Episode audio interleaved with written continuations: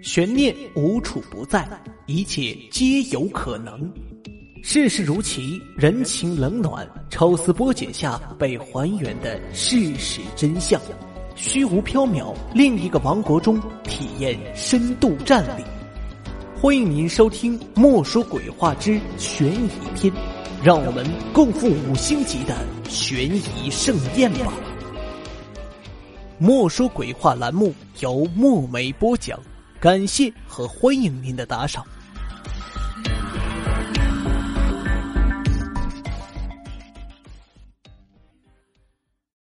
这个故事的名字叫《网恋的代价》。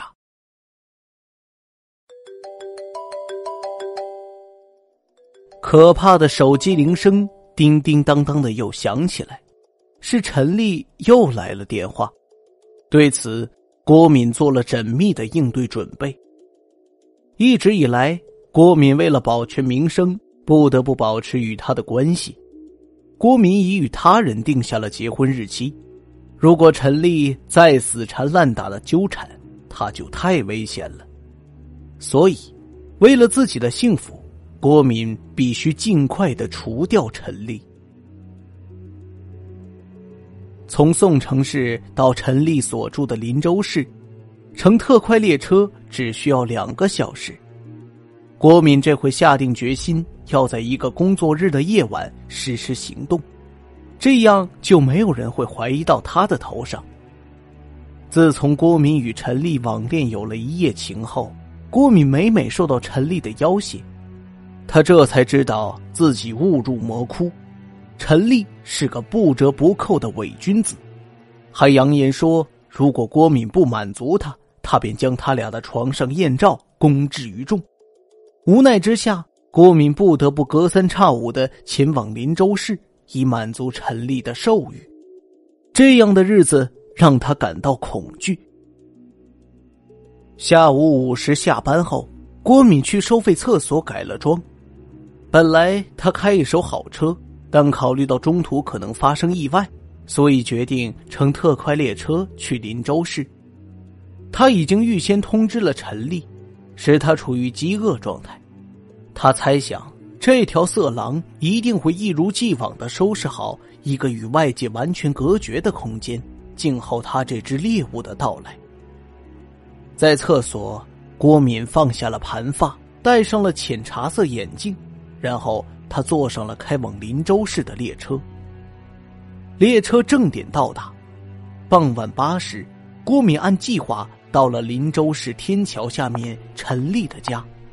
他看准四周无人后，迅速取下浅茶色眼镜，重新盘起了头发。郭敏轻轻按了门铃，几乎与此同时，门打开了。陈丽迫不及待的将他拥进了铺着榻榻米的房间，他没有反抗。心满意足后，陈丽说了声嗓子真干，让郭敏去冰箱里拿啤酒。郭敏等的就是这句话。他找到冰箱上的汽车扳手后，先给陈丽的杯子倒满啤酒，剩下的留给了自己。然后他将预备多时的氰化钾。悄悄洒入陈丽的杯子，冰箱和陈丽的视线恰成死角，他的一举一动自然就逃过了陈丽的视线。那杯啤酒被陈丽一饮而尽。杀人的紧张使郭敏浑身战栗，他暗暗祈祷这个恶棍快点死去。可是陈丽毫无中毒的症状。正当郭敏紧张的拿着那把汽车扳手准备动手时，陈丽突然紧揪胸口，身体完成瞎子状，剧烈的痉挛起来。不足两分钟，陈丽就停止了动弹。郭敏知道自己必须尽快离开现场，在逃离现场前，他清洗了自己喝过的杯子，再将未开的啤酒放回了冰箱，并一一抹擦了留有指纹的地方。在改过妆后，他快步走出房间。外面细雨蒙蒙，天色较暗，没有一丝光亮。郭敏身疲力乏，斜撑着伞，准备快速穿越天桥下的人行斑马线。过了这条马路就到车站了。突然，一辆轿车飞驰而来，随着一声紧急刹车的刺耳尖叫声，郭敏倒了下去。从昏迷中醒来时，郭敏已躺在一辆轿车内。喂，你醒了？那个肇事司机从反光镜里紧张的瞅了他一眼。坚持住啊，我送你去医院。郭敏心中一跳，真是怕什么来什么。他本想神不知鬼不觉的搭乘当晚的列车回宋城市，怎么偏偏会遇上这倒霉的车祸呢？不。没必要去医院，郭敏说：“假如到了医院，他就必须接受各种询问，那样自己在林州市岂不是暴露了身份？”但肇事司机坚持说送他去看医生。那是个三十岁上下的男子，眉毛和眼睛长得紧凑，现在由于紧张都扭结在了一起。车灯的前方已是林州市外科医院。不，我坚决不去！突然，郭敏强硬的说，有些神经质。那男子吓了一跳，咕噜一声奇怪，只好将方向盘一打，拐了过去。请问你要去哪里？我送你回家。那男子说：“我的家在宋城市，如果方便，就送我到宋城市吧。”郭敏觉得坐个陌生人的车回家。也许更安全。于是肇事司机将车开往郊区，在车上，郭敏知道了他名叫杜威，是林州市一个汽车配件公司的推销员。车缓缓的行驶在旷野上，杜威按下了收音机开关。在狭窄的车内，能与一位富有魅力的姑娘在一起，对男人来说真是种至高无上的享受。透过车灯看一眼郭敏姣好的面容，突然，杜威的体内涌上了一股男人普遍拥有的冲动。这时，收音机里响起了林州市的新闻：今晚九时，本市天桥下发现一名陈姓男子离奇的死在了自己的住宅内。据现场初步勘查，这名男子是喝了含有氰化钾的啤酒后中毒死亡。尸体边倒有一个空杯子和一个啤酒瓶。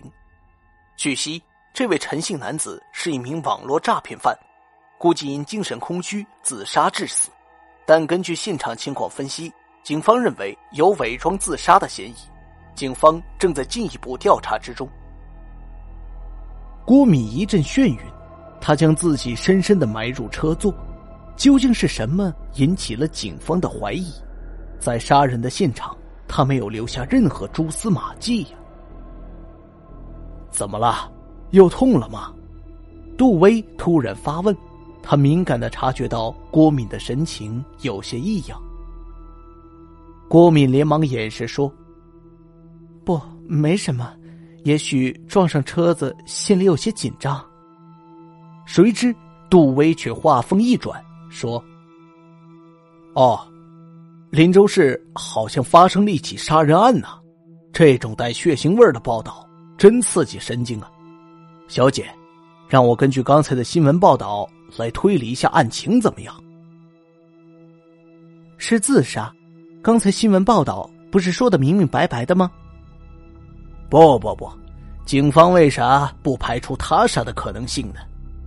杜威意味深长的说道：“假定是他杀的话。”杀手绝对不会愚蠢的留下指纹的，所以警方必定是掌握了什么疑点，所以这才有了那模棱两可的报道。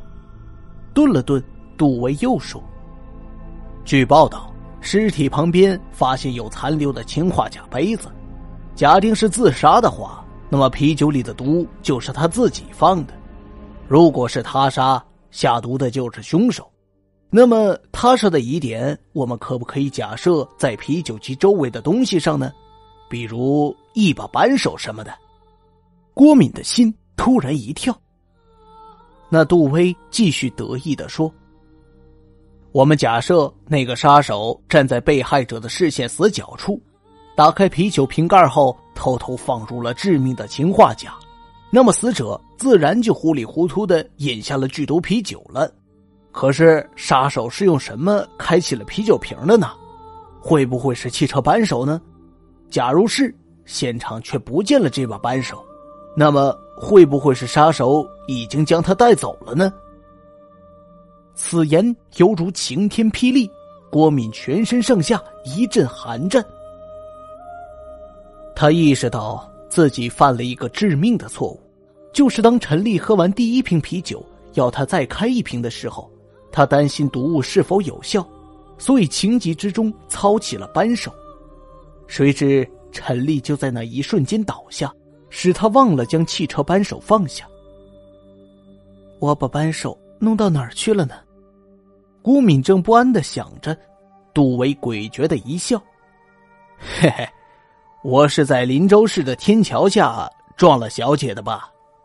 他嘿嘿的笑了一声，举起左手，纸巾竟然就是那把扳手。你你想要说什么？郭敏一惊，有些心虚的问：“嘿嘿，别装蒜了，我不就是在林州市的天桥下撞到你的吗？时间一致，地点巧合，加上你不肯去医院。”有灯光处还躲躲藏藏，这一切能不能说明一点什么？还有，一个女孩子的手里为啥会不合时宜的握着一把汽车扳手呢？撞你的时候，你的神情为啥会那样慌张？郭敏软软的瘫坐在了车座上。开啤酒未必用汽车扳手，他做着无谓的挣扎。杜威得意的一笑：“ 嘿嘿，也许你是对的。那么，我们重回林州市怎么样？面对警察，也许你就能说清楚了。”他放松了油门，做出要大转弯的姿态。郭敏忙制止了他，两人谁也不开口。车内的气氛令人窒息。过了好久，郭敏再也不堪忍受这种重压。于是问道：“你想怎么样？”“嘿嘿嘿，你知道我想要什么？”杜威又嘿嘿一笑。郭敏叹了一声气，他知道，当一个男人抓住了一个女人的弱点时，首先想要得到的东西是什么？他感到一种本能的恐惧。当汽车正准备靠往一家公路旅馆时，他有气无力的说。就在车上吧，我讨厌公路旅馆。他不希望这种事儿再让第三者看见了。也好，在汽车里乐一乐也挺有滋味的。杜威见大功告成，于是将方向盘一打，将汽车驶离国道，开向一条寂静的岔路。行驶途中，郭敏压压紧张的情绪，问杜威。往后你会将我怎么样？嘿嘿，别担心，我们没有必要惊动警察的。为了与我无关的杀人案，将你这位美人送进监狱，岂不可惜了？杜威得意的说。不过我有个条件，我希望往后的日子，我们能时不时的见上一面。一股寒气直逼郭敏的头顶。刚刚摆平陈丽，借以肉体关系对他进行的动向，这个家伙却又来了，而且更胜一筹。他可掌握着自己的杀人证据，只要他一告发，自己不但会丢失工作，失去美满的婚姻，而且将受到法律的严惩。一不做二不休，干掉他！郭敏顿起杀意，他十分自信，任何男人纵情以后。总有空子可钻，想到这儿，他沉着多了，很快就控制住了自己的情绪。杜威将车驶入了茂密的树林，左边似乎是一座道观，树林枝叶葱郁，几乎遮盖了天穹。他关闭了引擎，走出车子，打开后门，围到了郭敏身旁。他熟练的剥去了郭敏的衣服。这种利索只有老手才具备。杜威迫不及待的扑到郭敏身上，也许是在汽车里环境的特殊使他格外亢奋，显得既执拗又贪婪。代价付出了，郭敏良久不能动弹，嗓子真干，找些水来吧。他趁着杜威尚未从欲望中清醒过来，就理好了自己的衣服。杜威也干得咽喉冒烟说：“也许道观里有井，就小跑着取水去了。走时带走了那把扳手，我把它丢掉，以表诚意。”他说。趁着只有一个人的功夫，郭敏迅速的从前座旁的工具箱里摸到了另一把扳手，并迅速的将它藏匿在靠背和坐垫之间。不一会儿，杜威捧着水罐回来了。真不凑巧，找不到杯子，将就着喝吧。他钻进汽车，将水罐递给了郭敏，抱着他的肩膀，做出要再一次拥抱的姿势。郭敏故作娇态的倒向杜威，并凑上嘴唇。杜威不知是计，再一次燃起了欲火，双手伸向郭敏的乳房。郭敏摆出扭捏的样子，竭力的将杜威的注意力吸引住，瞅准时机，说时迟那时快，他猛地抽出扳手，对准杜威的后脑壳全力一击。杜威猝不及防，软软的瘫了下去。郭敏又用扳手对准他的喉头狠命连击，直到认准他已经断气后，才费劲的将这具比自己重很多的尸体拖到了半腰高的杂草丛中，然后再驱车回到国道。不一会儿，郭敏就明白了自己所处的位置，近处有个车站，那儿有开往宋城市的快车。到车站虽然还有一段路。但绝对不可驾驶着这辆车开进车站。他擦去了扳手上自己的指纹，丢弃了车子，疾步赶向车站。天又下起了细雨，两束灯光从后面罩住了郭敏。他靠向路边，准备让车子开过去，可车子从后面冲来。郭敏刚拔腿跑，车子又稍稍加快了速度，尾随不舍。司机看到半夜里单身赶路的姑娘，少不了做些恶作剧的事。其实，郭敏只需要逃到路边的农田就能解脱，但极度的疲倦与恐慌使得他反应迟钝，车子又突然加快了速度。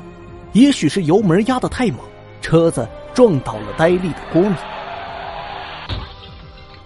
混蛋，出人命了！一个男子的声音说：“哥们儿。”那怎么办？好多血！又一个男子的声音。哭也不顶事儿，快跑吧！这女人留在这不好。趁天黑，我们把她载到别处去。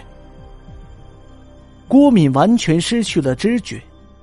当他恢复意识时，白色的天花板映入了眼帘。总算醒了。注视着他的医生亲切的说。两个混蛋将你摔下车后就跑了，再耽搁一会儿便危险了。警察想核实几个问题，请你予以配合。这时，医生的背后闪出两位目光犀利的男子，其中一位高个男子说：“在发现您的地方，没有发现从车上碰落的任何油漆碎片和玻璃渣，我们认为那不是事故现场，请告诉我们确切的地点。”不，我就是在那附近被撞的。郭敏发自内心感激那两个混蛋将自己送到这里，这真是不幸中的大幸。如果警方知道自己是在道观附近被撞的话，就会将自己同杜威的死联系起来，所以他只能咬定自己是在附近出的事。再者，油漆碎片也有被雨水冲走的可能，玻璃也不一定被打碎。真怪呀！您被撞成这个惨样，车子不可能没有一点损伤。现在警方正在紧急的搜捕中，罪犯迟早要落网的。您静养吧。到底是在什么地方发现我的？林州市天桥附近的路上，这是离那最近的外科医院。和警察一番交谈，使郭敏刚刚恢复的记忆又模糊起来。第二天，林州市新闻报道如下：昨天深夜发生了一起恶性案件，赵、孙两名犯罪嫌疑人沿着林州市至宋城市境内的国道连续作案。晚上十一时左右，他们抢劫了一家加油站。二十分钟以后，在比邻宋城市的道观前，用扳手敲死了林州市一家汽车零配件公司的推销员杜威。在夺了杜威的车子逃跑途中，又撞上了宋城市的郭敏，并将他载到了林州市后甩下。在警方的紧急追捕下，两名犯罪嫌疑人均被逮捕。据审讯。